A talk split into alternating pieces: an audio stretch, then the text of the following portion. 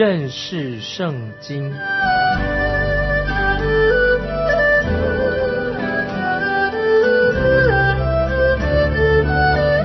认识上帝的话，把上帝的话带到全世界。本节目是由认识圣经机构和环球广播电台联合制作，欢迎收听。亲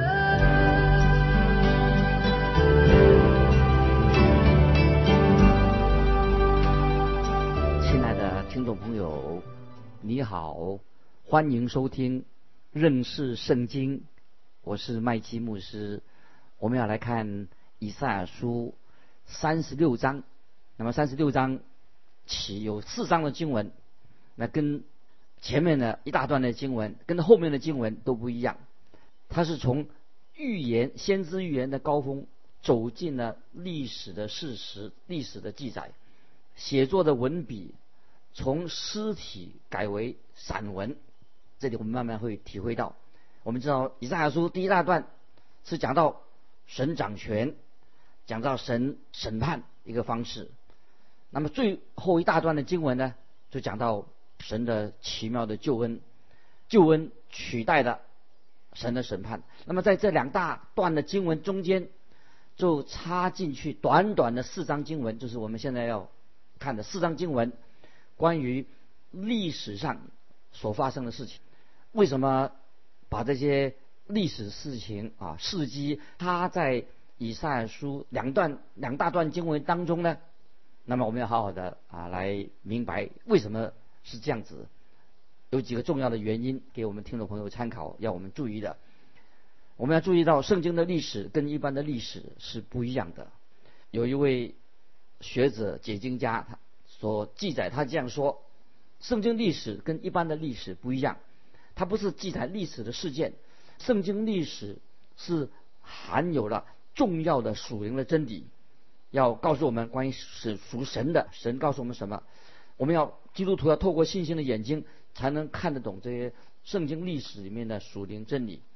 神的圣灵一定会开导我们啊，明白这些圣经里面历史的属灵意义。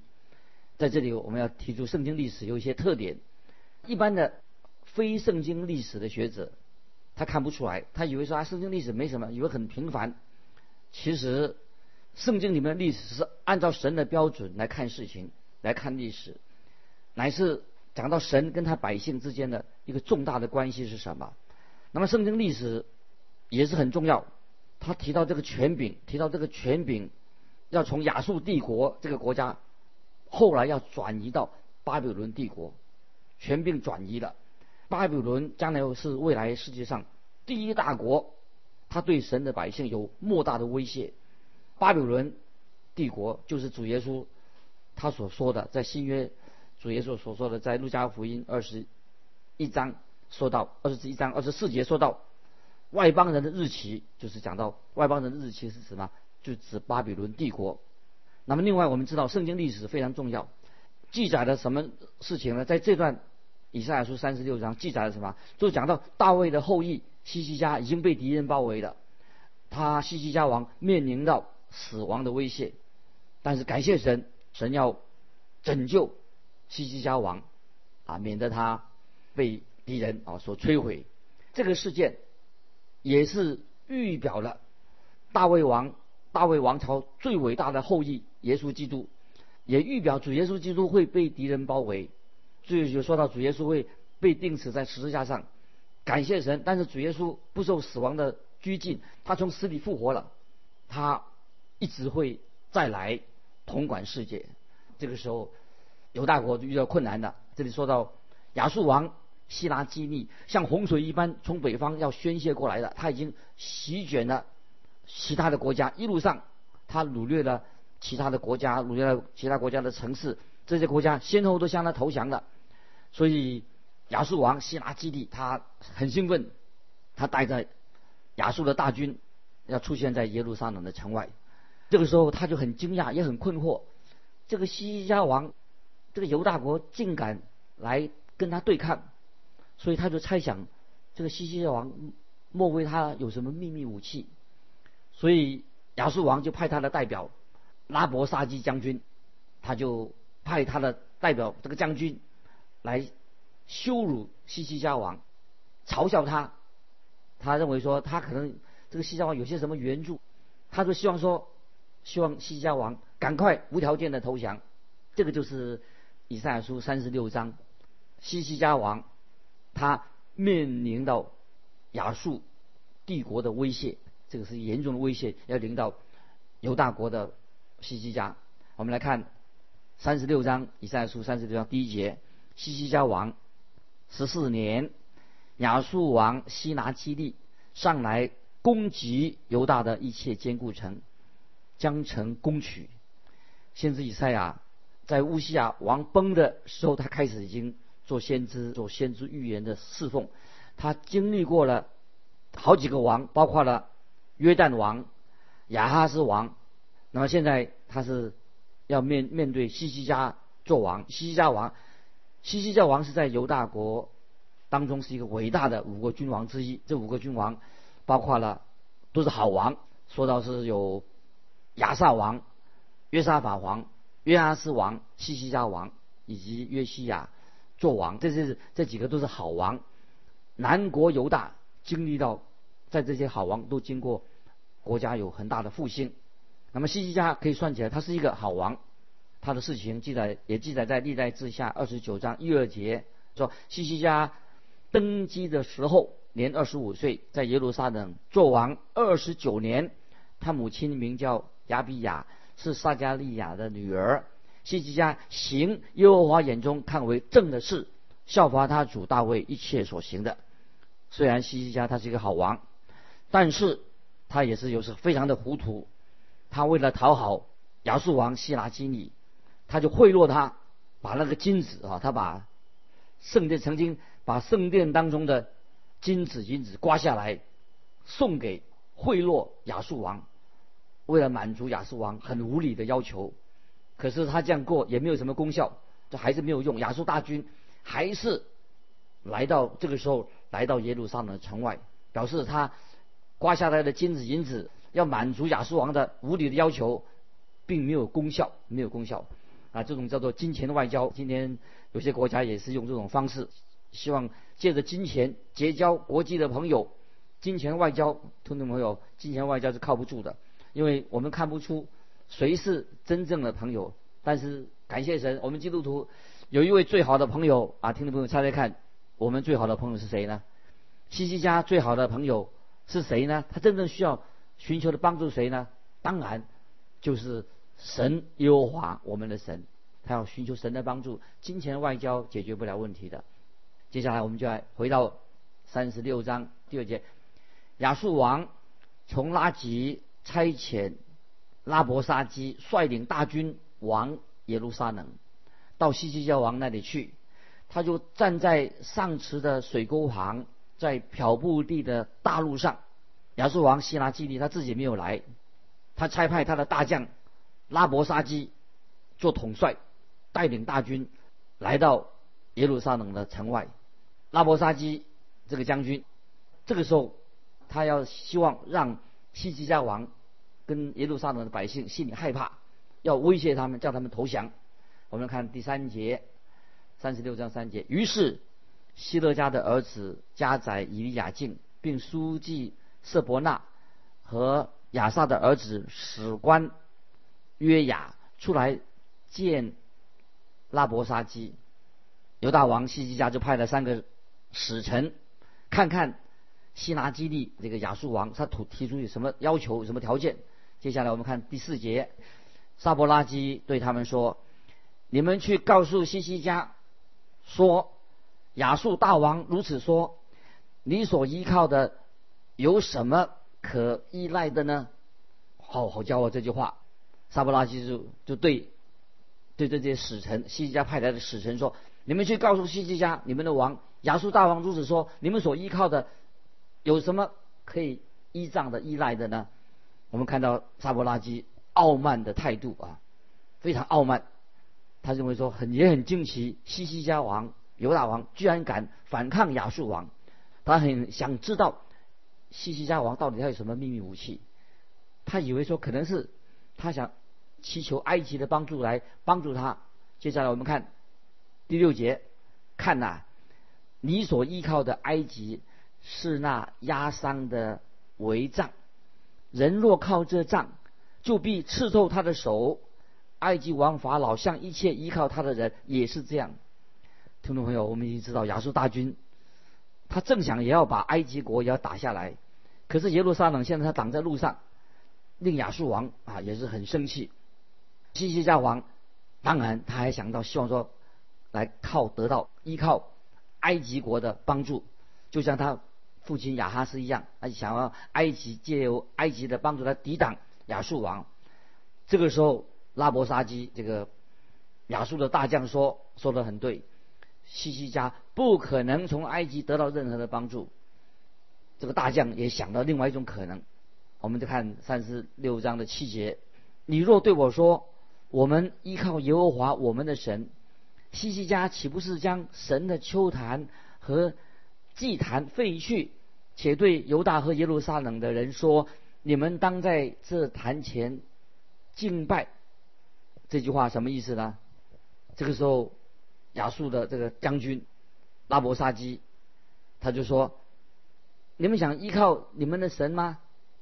因为拉伯沙基这个人，当然这个亚述的将军，他没有什么属灵，他也不信耶和华，没有什么属灵的洞察力，他也不知道原因是什么，他就只是说：“难道你不知道西西家已经把所有的秋坛那些偶像都拆毁了吗？”所以拉伯沙基他以为，就是以前他们山上上异教的秋坛这献祭的地方，他们以为仍然他们会山顶上异教祭坛那种献祭，跟在耶路撒冷现在他们所敬拜的永活的真神以为是一样的。他认为西西家王现在敬拜的不是跟那个异教徒啊在山上献祭一样的吗？他以为西西家以前不是已经毁掉了那些百姓敬拜。那些在山上的异教的祭祭坛吗？那么所以他就想说，就没有神可以帮助他们呢？沙波拉基啊，这个这个大将军啊，他没有什么属灵的洞察力。今天听众朋友，也许很多人也没有什么属灵的洞察力，看不出来。我听到有人说啊，今天的教会，今天很多啊基督徒也说啊，教会都是一样的啊，他们都想努力去到同一个地方啊，认为教会都是一样的。那么这些人，也许就像这个。拉伯沙基这个将军一样，他不明白真神跟偶像的区别。今天听众朋友，我们要有分辨属灵的洞察力，分辨真神跟假神啊！不要说啊教会都一样的，也许有异端在当中。所以他这个拉伯沙基啊，他是个糊涂蛋，不明白真神跟偶像有什么区别。那一般人说：“哎呀，我们只要诚信拜哪一个信什么都一样啊！”这拉伯沙基可能就是这一套的人，他们。这种说法，听众朋友是吧？宗教都是一样的，都劝人为善的。这种想法是不合乎圣经的。在约翰福音十四章六节，听众朋友，这个经文我们都很熟悉了。主耶稣说：“我就是道路、真理、生命，若不借着我，没有人能到父那里去。”听众朋友，这是很重要的经文。记得拉伯沙基啊，这个亚述的将军，他也很骄傲，他也许他脑筋里面还有另外的想法。这在这里显出啊，这个亚述人当时的亚述国很骄傲。我们看第八、第九节，现在你把当头给我主亚述王，我给你两千匹马，看你这一面骑马的人够不够？哇，这个叫很骄傲啊！这是另外一种，他很骄傲，他会认为西他看出来西西家你是不是要依靠自己的资源，靠着你自己的兵力来捍卫耶路撒冷？怎么可能呢？所以拉伯沙基好骄傲，他提出啊，好像一个公平的竞争的机会。他们他我给你西西家王两千匹马，其实他这样是耻笑拉伯沙基啊，他耻笑这个犹大王西西家很懦弱，你这个军力太差了，怎么可能跟我们抵挡的？接下来我们请看第十节，现在我上来攻击毁灭这地。岂没有耶和华的意思吗？耶和华吩咐我说：“你上去攻击、毁灭这地吧。”他的看法是什么看法呢？他认为以色列的耶和华神是差派亚述人来攻击耶路撒冷。所以，听众朋友，他可见得他很糊涂，他以为神站在亚述人这一边，他是实在看不清楚啊，他是一个他以为说神会站在耶和华神会站在他们自己那边。听众朋友，我们发现啊，在第一次世界大战的时候啊，德国人也是基督教国家，认为说神站在他们那边，那别的基督教国家认为神也站在他们那边。听众朋友，我不会认为神耶和华神，我们耶稣基督会站在哪一个国的那一边。在这个时这这样的历史的记载是很特别，我们可以很清楚知道，神乃是用亚述人来惩罚他自己的百姓。但是这个时候，神神的时候还没有到，神还不打算让敌人亚述人把耶路撒冷攻下来。我们知道，神才是历史掌管历史的神，神不站在哪一国，神要。列国，包括今天每一个国家都要悔改归向真神。我们继续看以赛亚书三十六章十一节：伊利亚敬、伯萨纳、瑟伯纳、约雅对拉伯沙基说：“求你用亚南语言语和仆人说话，因为我们懂得，不要用犹大言语和我们说话，达到城上百姓的耳中。”然后这是亚述国，他们要由要听到，要这个时候，他们要对这些犹大国派来的使臣，这些人，这些使臣是谁呢？以利亚敬、色伯纳、约雅，他就希望这个亚述亚布拉伯沙基将军哦，要用亚兰话对他们说话，因为拉伯沙基他很厉害，他一直用希伯来话。大声的对这些犹太国、这个南国对这个犹大国说话，他好像故意用希伯来话说，让好让耶路撒冷城墙上的士兵能够听见他们说什么。所以他的手法啊，就是说这个将军啊，这个拉伯沙基将军很有一套，很会宣传。这个敌人当然他是用这种方式，拉伯沙基啊，他希望他的话能够越过、透过这些。犹大这些特使，犹大国派来的特使，他就用最大的声音喊出来，把他的想法表现出来，说出来，那么让墙上的以色列士兵啊可以听到他说的话，又会让他们传到一路上的百姓听。当然，他们这样要求，希望说用不要用他们犹大言语啊，要用这个啊当时的啊流行的话啊，要说这个亚兰话。来来说话，那可是这个拉伯沙基这个将军呢，他就喊得更大声，还是要用什么话呢？就用亚兰话来让他们明白。接下来我们看十八到二十节，你们要谨防，恐怕西西家劝导你们说：耶和华必拯救我们列国的神，有哪一个救他本国脱离亚述王的手呢？哈马和。雅尔拔的神在哪里呢？西法瓦因的神在哪里呢？他们曾救撒玛利亚脱离我的手吗？这些国的神有谁曾救自己的国脱离我的手呢？难道耶和华能救耶路撒冷脱离我的手吗？这几节经文啊，三十六章十八到二十二十节，实在是这个拉拉伯沙基啊，他很狡猾，他也是。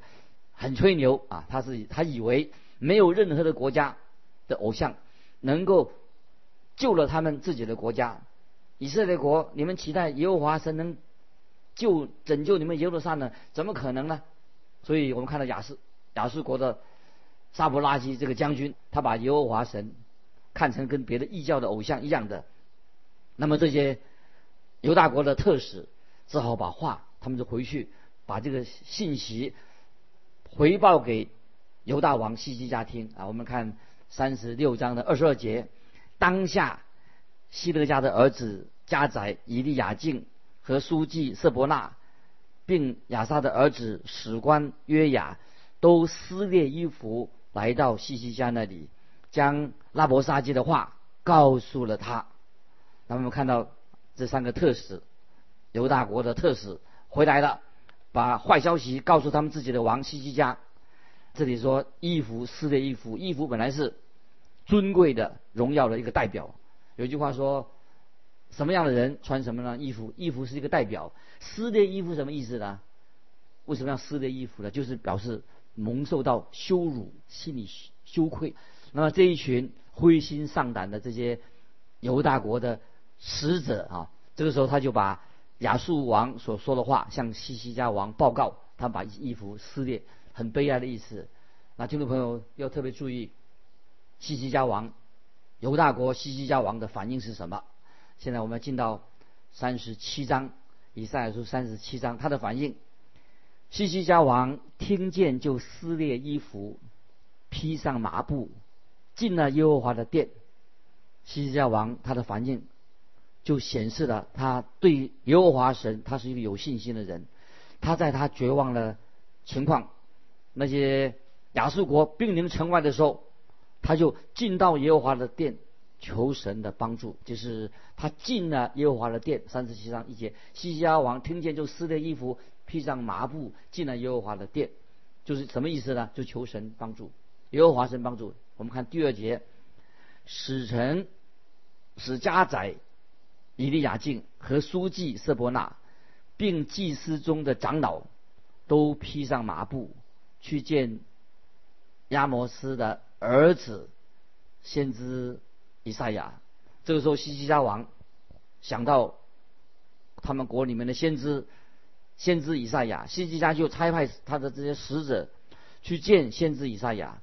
这一项啊，这在这里我们看到，这是西西家王这里显示他一个信心的一个行动。他想要知道透过先知以赛亚，神怎么样说？我们来看第三节，对他说：“西西家如此说，今日是极难责罚领入的日子，就如妇人将要生产婴孩。”却没有力量生产，那么这是这些使臣西西家王传给以赛亚的消息，要告诉给亚以赛亚先知知道。那么这个消息当然是是一个坏消息，一个没有盼望、悲观的一个消息。他说：“今日是极难责罚领入的日子。”那么这个是西西亚王告诉先知以赛亚。我们现在看第四节。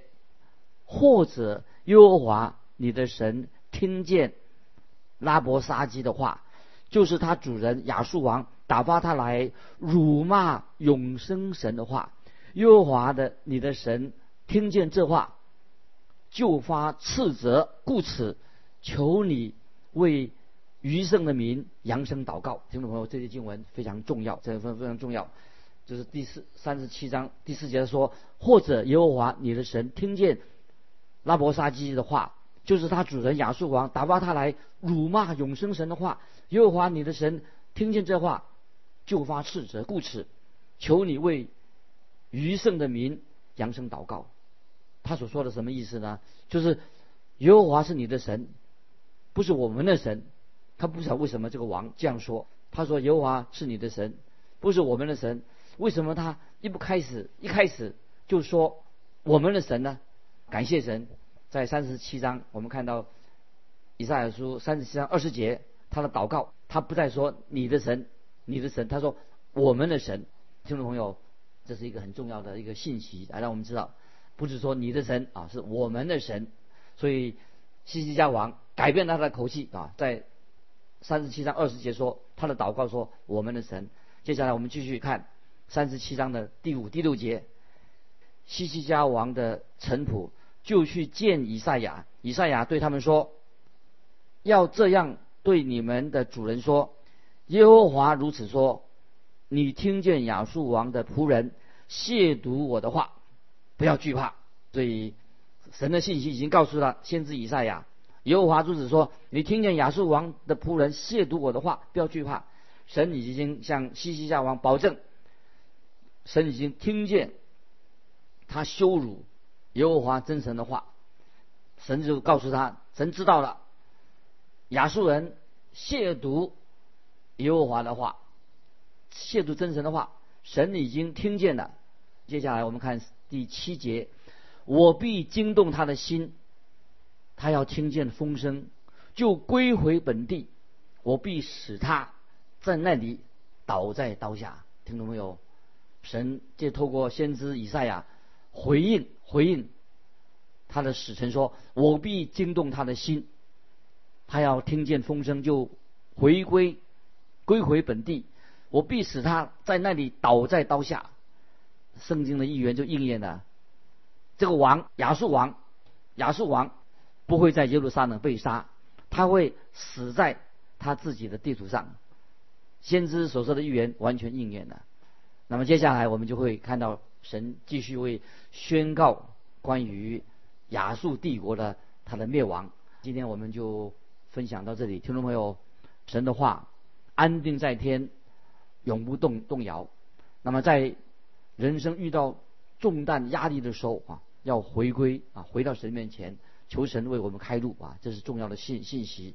所以我们看到先知以赛亚就把话啊传给这个西西沙王。啊，事情会怎么发生啊？我们就会看到神要宣告亚述国将来不久就要灭亡的。听众朋友，如果你有感动，非常欢迎你来信跟我们分享你个人的信仰生活。来信可以寄到环球电台认识圣经麦基牧师收。愿神祝福你，我们下次再见。